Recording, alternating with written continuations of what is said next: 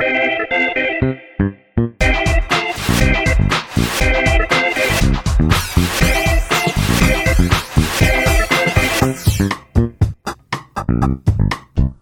迎收听《贝尔蒙》，我是十一，我是梅心。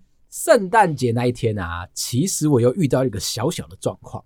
我们家准备了一个 party，总共大概是六个大人，三个小孩。今年我们看到所有的外带圣诞大餐啊，都有一个小小的问题。他们有一只烤全鸡，感觉好像是跟美国的那个感恩节很像。我的朋友里面有一个人的吃东西的口味比较挑剔，他没办法吃有形状的东西。什么意思？如果今天是吃鱼、吃肉，不能够有他以前的长相。所以，如果今天买了一只烤全鸡，他不吃。分解完的，不要看到。他要喂他吗？是皇帝是不是？考虑的时候，既然不能吃整只的烤鸡，那我们去吃韩式炸鸡。每次吃韩国炸鸡的时候，我心里面的感觉是快乐的。然后我就跟我老婆在讨论。我们今天是要吃内内 BBQ 还是要吃起家鸡？我自己知道，就是这三个牌子感受上面啊，我觉得起家鸡的甜酿去骨超级好吃，但是好吃的不是炸鸡，是起家鸡附送的那个腌制白萝卜。你会吃那个哦？好吃哎、欸！我一直觉得那味道好重哦。哪里重？你要我讲一些坏话吗？那一间炸鸡店的灵魂，吃完了一口炸鸡，配上一个腌制的白萝卜，把你的嘴巴的那个油腻洗干净之后，为什么不是配可乐？我以为可乐就是这样用的，但是因为你知道我的年纪大了，害怕热量或者害怕那个阿巴斯甜，担心的这个状况，如果你今天有一个腌制的白萝卜来清洗你的嘴巴，非常的舒服。后来我们就在这三家里面，最后挑了起家鸡来吃。我猜也是起家鸡，为什么？不知道，我就觉得你很适合这个名字。是的，你都挑哪一家？我应该都挑 BBQ 吧？哦，因为它离我家比较近，我家附近这三间店刚好都有啊。听说这三间的食材上面有一些不一样的变化，这个你也懂？你是有接叶配是不是？为什么又不知道？记不记得有一次我发过一个线动，就是我们家聚餐，然后我去买起家鸡来吃。嗯，其实你不是每篇限动我都会看啊，还是你下次值得我看的叫我一下。其实我没有特别想要，那你 take 我好了，叫得到吗？你是说看得到费洛蒙在 take 费洛蒙，那就是十一在叫我看，大家不要在乎。不知道我选的东西是不是对的？很多的听众朋友来跟我分享。心里面觉得好吃的，或者是差异性有什么？印象很深刻的就是 BBQ，似乎它的那个皮是比较嫩、比较脆，而且老板比较帅。你说那个柳在石哦？对，之前他店都会放他的人形立牌哦。我其实还没有机会可以吃，先前吃了奈奈跟起家鸡啊，吃起来感觉我都觉得还不错，最喜欢那个甜酿的味道，所以我这次还是买了起家。所以你不喜欢吃奈奈？这边是不是有一点奇怪的暗示在？双关是不是？我老婆因为其实有点害怕六个大人三个小孩吃不够，又去买了美式餐厅的双人圣诞套餐，害怕这些东西还不够吃，我们又去买了两锅火锅。吃饭的这个同时，我老婆还是害怕大家吃不够，一直问我说：“我们要不要再去买一些外带回来？”整场的过程当中，我看到我老婆的焦虑啊，似乎跟我小时候的记忆很像。我阿妈，我只要每次她不会喜欢你这样比喻她。你有没有那个记忆点？每次你回老家，不管是过年，不管是过节，鸡腿都是我的。我不知道我为什么爱吃鸡腿。我爸妈啊，就是我女儿的阿公阿妈，每次回去老家，冰箱一打开，全部都是暗扛好的布丁。都会跟我女儿说，只要你等一下表现好，就有布丁可以吃哦。但表现好的定义在哪里呢？过来抱抱阿公，这样就有一个布丁。OK，好肤浅哦。那一天我就看到我老婆那个焦虑，办这种圣诞大餐啊，就是希望大家可以吃得饱。可是我稍微提醒了我老婆一下下，哎，你知道来聚会的这个六个大人里面啊，每个人都超过四十岁了。他们能够吃东西的那个额度啊，真的很小很小。对啊，为什么要担心呢、啊？可是我觉得就是那种要招待客人啊，宾至如归、招呼不周的感觉。那我的脚可以招待我吗？我可以给你一个清单。我的角色就是负责做出那些娱乐的东西，所以我就准备好了电动，准备好了电影，这样子我的工作就结束了。哦，还要准备一个主持人，负责暖场是不是？到了这边，我要来问你一下下，你知不知道布丁跟布雷、蛋挞跟德式布丁有什么样不一样的地方？这跟刚才聊的有关吗？你不就是你女儿抱一下有个布丁？哎、欸，其实这个中途当中啊，我还思考了一下，肯德基要不要纳进来当我的圣诞大餐嘛？做了一次实地的检验，吃了它这一次的圣诞口味巧克力口味的蛋挞，号称是有熔浆哦。当你把这个蛋挞咬下去的时候，底层的巧克力会慢慢的流出来，所以它有巧克力酱，但是它上层一样是有蛋挞的蛋液。吃起来的时候有双重的口感，嗯哼，适可而止啊，又没收钱，介绍那么详细干嘛？我就要问你，记不记得我们上次说米布丁这件事情？记得。我在这边需要认真的跟大家勘误一下，米布丁不是布丁。我们上次的介绍像是蛙贵，米布丁是不是蛙贵？其实米布丁比较像是八宝粥，稠稠的这样，就是稀稀稠稠的、黏糊糊的，然后有点像炖饭。但是它是甜的，在这边我就要呃，我有了这个深层的。你是是忘记之前介绍什么、啊？感觉你想闪躲。我是想要告诉大家，对于布丁啊有一个深刻的体悟，我就要介绍你，你适合吃的是日式昭和布丁。它这个真的忘记你之前介绍什么吧？米布丁是不是蛙贵这件事情影响我很深。上次在介绍的时候，我们讲说它稀稀的嘛，Q Q 的嘛，到最后被人家质问的是说，那你听起来很像是煮过头的蛙贵，水加太多的蛙贵。但是我没有吃过的话，是不是没办法跟大家阐述说它是甜的？所以你就跟大家说那是蛙贵。为了要扳回一城，我希望大家对我的这个认识。哦，所以你这一段是在扳回一城的状态吗？边道歉边扳回一城，我的个性有一点点不服输。今天有机会来跟你介绍布丁这件事情，我们就先从日式昭和布丁开始。我要怎么样推荐你呢？我要跟你说，它不是奶酪，加的蛋比较多，成型之后固状比较扎实，布丁本体比较扎实。我现在很强调形体哦，很怕又被刊物是不是？另外呢？他要把它倒过来脱模之后，必须要在上面挤上一圈的鲜奶油，放上一个糖渍过的樱桃，加上微苦的焦糖，这样才是有那种苦甜苦甜的成人的风味。很长一段时间，台湾非常流行这个口味，因为它是一种大人的布丁的口感。另外啊，刚刚是讲布雷。他在这个，你准备几个啊？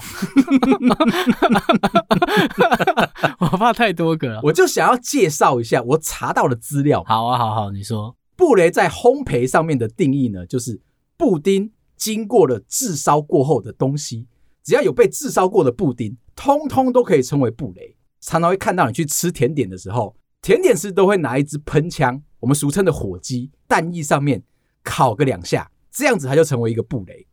蛋挞就厉害喽，其实是修道院的修女发明出来的。以前的这个修道院啊，要必须要自己去募资才能够整修他们的修道院。修女们常常会准备很多的小点心拿出来卖。传到了澳门之后，被安德鲁学起来了。安德鲁跟他老婆马加烈结婚了，但是不小心他们离婚了。最后马加烈就拿着他的蛋挞的配方卖给了肯德基。所以你现在吃到的肯德基的蛋挞。全部都是马加烈蛋挞，是他老婆那一派的。没错，蛋挞的这个定义很简单，旁边的酥皮啊是酥酥是脆脆，是个有层次的酥皮，就可以被称为叫做蛋挞。好了吗？我不知道为什么要那么理解他。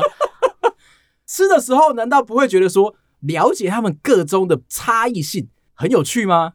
好那，不然我来问你啦。刚刚介绍那个日式昭和布丁，有打中你的口味吗？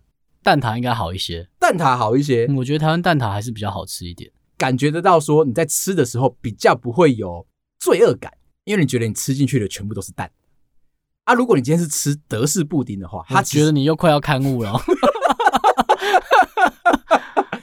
我就把布丁研究完了。那德式布丁呢？德式，你真的想听吗？OK，你讲一下下。德式布丁其实就是台湾人自己发明的蛋挞。OK，OK，OK，未来的眉心到这边就好了，不要再让他下去了。这边可以剪一刀。我们那一天的圣诞大餐，看到了我老婆的这个焦虑啊，很想要抱抱她，安慰她。我刚跟她说。没关系啊，我们不是住在太偏远的地方，朋友吃不饱的话，就叫他们自己出去吃啊。这么龟毛，这就是我那一天发生的小小的问题。接下来我们来聊一下今天的小主题，跟你探讨的是恋爱脑这件事情。在网络上我找到一个小小的故事，这是一个大恋爱脑是什么啊？恋爱脑就是你的心态上面啊，专注在某一个对象。所有的世界都绕着他转，即便朋友在跟你聊天，你都会说：“我女朋友说，我男朋友说，他喜欢这个，他喜欢那个。”不管你们在做任何的事情，总是会提到这个人，他是你人生当中最大的精神跟支柱。你有过这样的时期吗？我好像年轻的时候曾经真的有，就是非常干嘛不敢讲啊？嘴软哦。长大了。比较不会去在乎这种事情。开始恋爱的时候，似乎真的会很容易患得患失，传那个简讯或打了一通电话，对方没有接，就会担心他出车祸。你才被车撞了，他应该是这样回你的，就会有那种你一直为旁边的人担心，没有我这个人在他身边的话，那就太好了。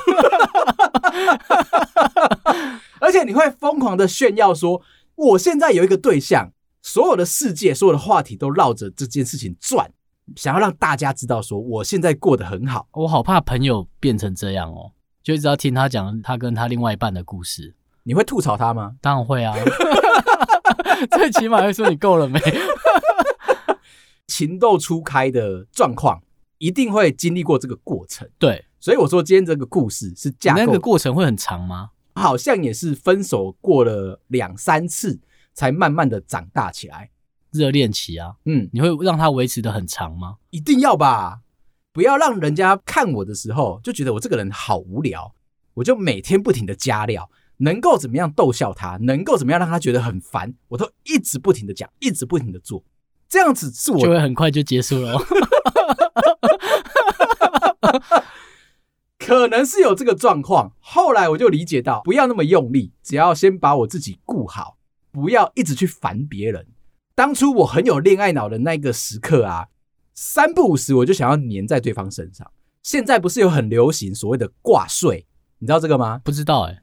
打电话跟对方聊天不挂断，陪着睡觉，这个叫做挂睡，一整个晚上哎、欸，一整个晚上。那叫你打呼怎么办啊？听啊，展现你真实的状态。你有打呼？你是不是陪伴在？我没有打呼，我是说如果有，展现那个陪伴感。挂睡就是要让两个分隔异地的人，同一时间两个人透过这个电话感受到两个人的存在，而且这是我小时候我就在做的事情。现在在流行吗？最近很流行。你怎么样？你是已经没有？我就问一下。我突然间感觉有点吓一跳，感觉你好像对这件事情有一点意见哦。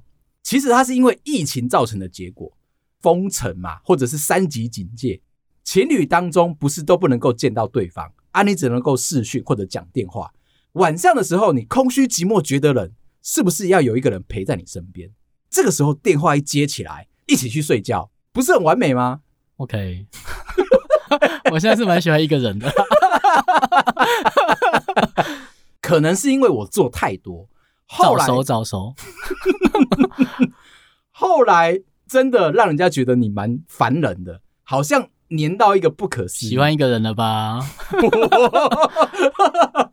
这个故事也是一样，时间点是发生在大学的宿舍。有一个 A 女呢，交的男朋友有一点点渣，手机的通讯录只要在上面打上“宝贝”两个字，就会跳出一大堆奇奇怪怪不认识的女生。在赖上面吗？在赖上面的通讯录，或者是，是他只是开玩笑的写个名字啊？你敢这样开玩笑？我不敢。开这么大。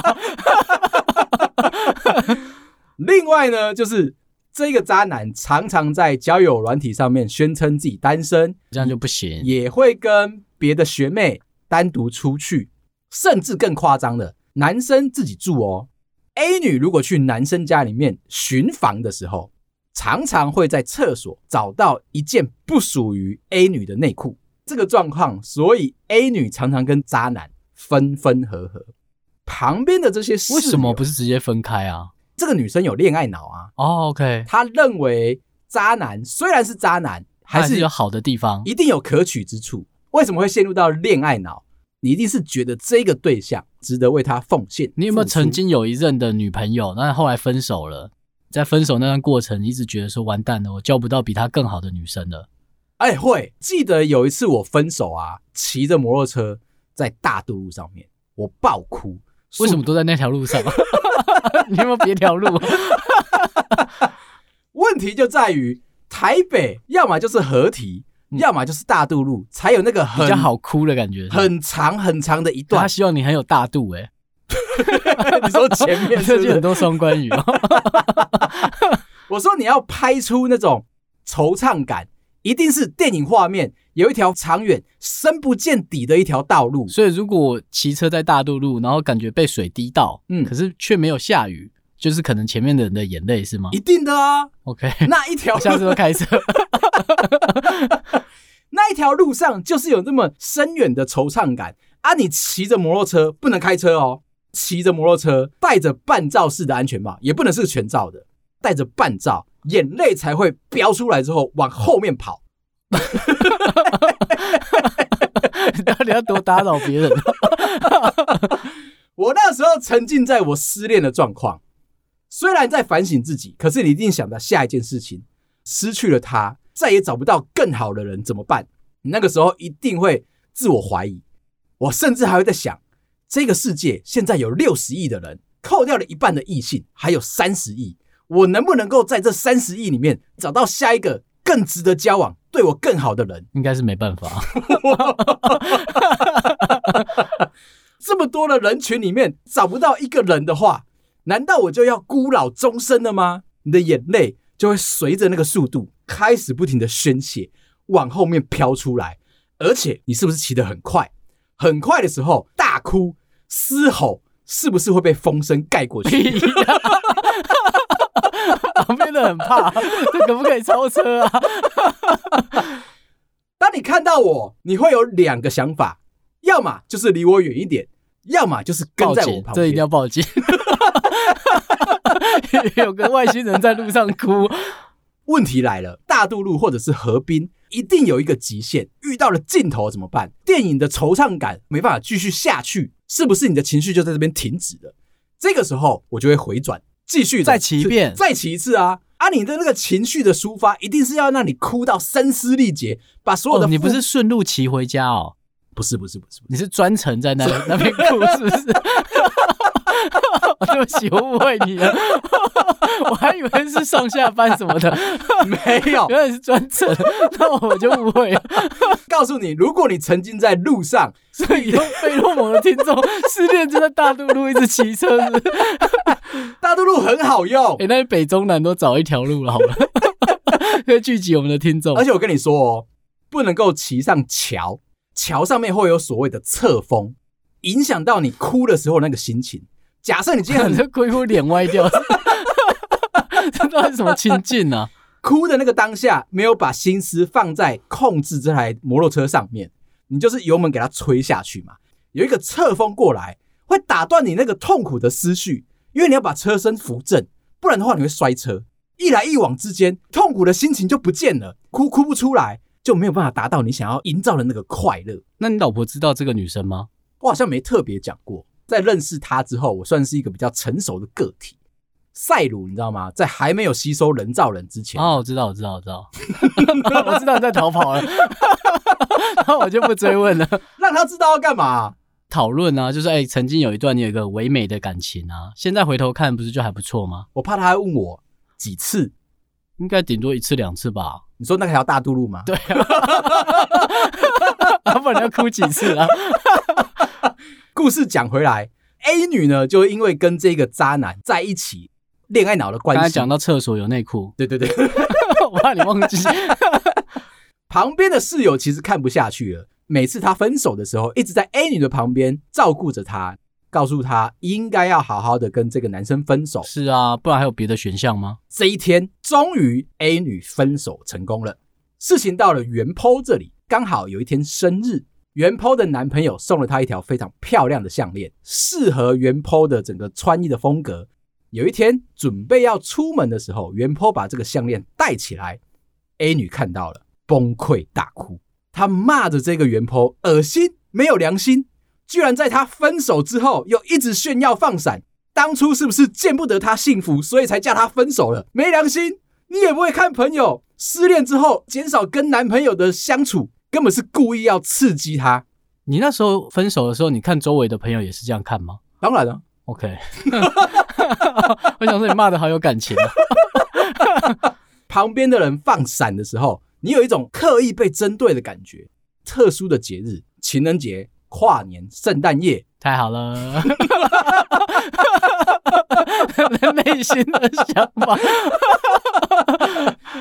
你是不敢走出门的，为什么？你看到人家在那边放闪，可能就你不适合了，所以分开啊。不能这么说啊，是他们不适合我，还是我不适合大家？都是。看到什么我都觉得不爽，被针对。我那个恋爱脑突然间被打击到了。A 女其实也是落入我相同的情境。隔一天刚好是礼拜五，三个其他的室友啊，包含的原 PO，各自都有跟男朋友有约会。但是又不想要躲着 A 女，就老实的，哎，我们今天三个人都要出去哦。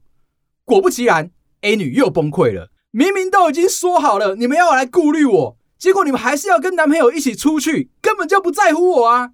而且 A 女还放大绝招说，真心为我好，就跟你们的男朋友全部都断绝关系，也不能够跟男朋友一起出门，这样才有照顾到我的情绪。太无聊了吧？恋爱脑在一个比较放大到极致的时候。一直感觉到旁边所有的朋友都在攻击你，你就会放出这个大绝招，你就会希望大家要好好照顾你的情绪，不要一直落井下石。这句话也是要稍微提醒你的，不要一直落井下石。我有吗？你说太好了。这三个室友呢，安抚完 A 女之后啊，还是默默的半夜偷偷溜出门，为了害怕被 A 女查寝。还把所有的放闪的现实动态都设成了隐藏，不要让 A 女看到，这样很贴心的吧？没想到 A 女很聪明，开小账。我有猜对吗？起床之后跑去找了其他同宿舍的同学，借了手机，拿过来一扫，哦，看到喽，你们这三个人又跑出去跟男朋友约会。当天晚上，其他三个室友。回到了宿舍之后，A 女再一次的大崩溃，告诉大家说：“你们这些人没有义气，不配当朋友。当初就是因为你们，我现在才会变成这个样子。”隔一个礼拜，这个 A 女怒气未消，四个人原本关系感情很好，他们有一起做一个专题。A 女太生气了，除了把所有的群主都退掉以外，还直接去跟老师说。专题他要脱离这个团队，要自己做，这样来得及吗？有人在乎吗？哦，我在乎太奇怪，是不是？我还是希望他毕业啦。在年轻的时候，一定会经历过这些事情啊。如果你看到你朋友交了一个不太好的女朋友，你会当面跟他说吗？我觉得要找时机耶。我念书的时候还真的看过，这个你也有啊？可能是。可能是因为我喜欢多管闲事，朋友在约啊，在聊天的时候，都会刻意拿着一罐啤酒去找这个目标套出来说，他们在生活当中有什么值得我去八卦的地方。那你就已经看到他的女朋友在外面跟另外一个男生，可能很像男女朋友这样，你回来会马上跟他说吗？一定要啊！重点就是在啊，大都路上面骑着摩托车的时候，正在哭的时候吗？有这么明确吗？对，正在哭，正在骑车。我刚刚不是说会有两种反应？要么就远离我，要么就靠近我旁边。我就是那种会靠近在他旁边，一直想要观察他会发生什么事情的人。而我相信，哦，你会看到有人在哭，会靠过去说：“哎，你干嘛哭吗？”去新一区看到有情侣在吵架，你是会离开的人吗？我是会啊，我会走过去、欸，诶靠在旁边听他们吵什么吗？哦，我会找到一个很棒的隐秘处，有点像是侦探的角色，要么就是在柱子旁边。你说屁屁侦探吗？你是不是看不懂？我看不懂，什么鬼卡通？我就会用一个侦探的角色，尽可能的要靠近，而且你要非常仔细的听。已经开始在吵架的时候，你就是从中间开始切入。那你要帮他们刻画、侧写男生是什么样的职业、什么样的心态、什么样的角色，女生为什么会生气，两个人到底在吵什么？从他们吵架的中间过程。穿针干你屁事啊！你 真的很闲。我现在只要有空出去逛街，遇到有人吵架，我一定会抓住我老婆说：“哎，等我一下下，你先去逛你的，我在这边驻守个五分钟，等一下我再告诉你刚刚发生什么事情。”必须要把详细的故事可以收集起来，然后让我老婆知道说人家为什么吵架，发生什么事这样。哎，这很重要啊。走过去就经过了，这是不是一个很，很完美的一天呢？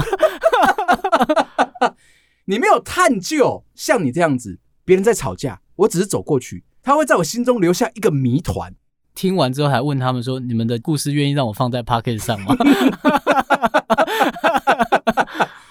果愿意在大庭广众吵架，肯定是自由的吧？你会在热闹的地方跟你老婆吵架吗？没有，曾经有过吗？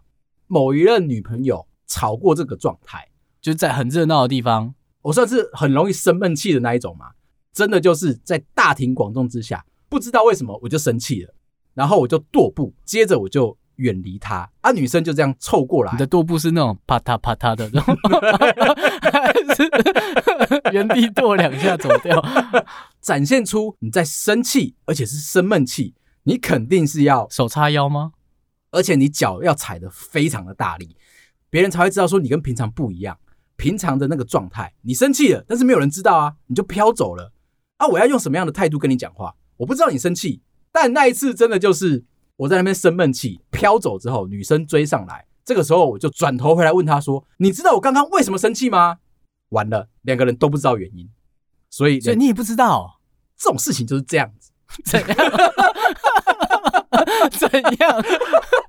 你会容易生气。一定是一个日积月累造成的结果哦。你讨厌他了，就你可能不喜欢这段关系了。别人做什么事情你会不顺眼？大小声吗？在公开的地方？我觉得我有压抑住音量，可能就是我录 Podcast 的这么洪亮的声音。哦，OK，那大家都知道了。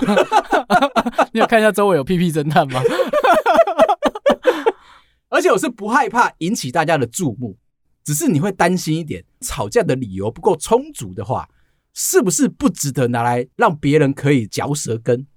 因为我不知道我在气什么，所以我就必须要翻旧账，开始数落对方说：“哎，你当初因为怎么样，所以怎么样？”对方一定会觉得说不可思议。对啊，你逛街，然后你 数落之前跟你说，它是一个累积的过程嘛，一定是逛在合理化这一段关系嘛，要让自己找一个开脱的方式。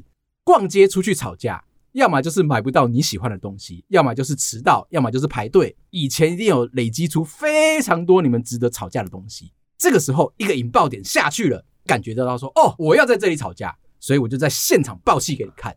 这个当下其实你是不在乎任何后果的，旁边围观的路人一定会非常的期待，因为每个人的吵架可能都是从小地方开始，到时候你拿出去跟别人分享的时候，哦，就这里我没听清楚。对。对个屁呀！又不干你们的事。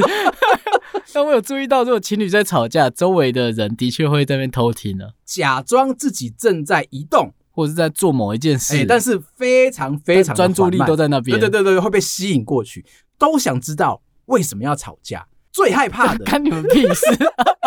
超级台湾人的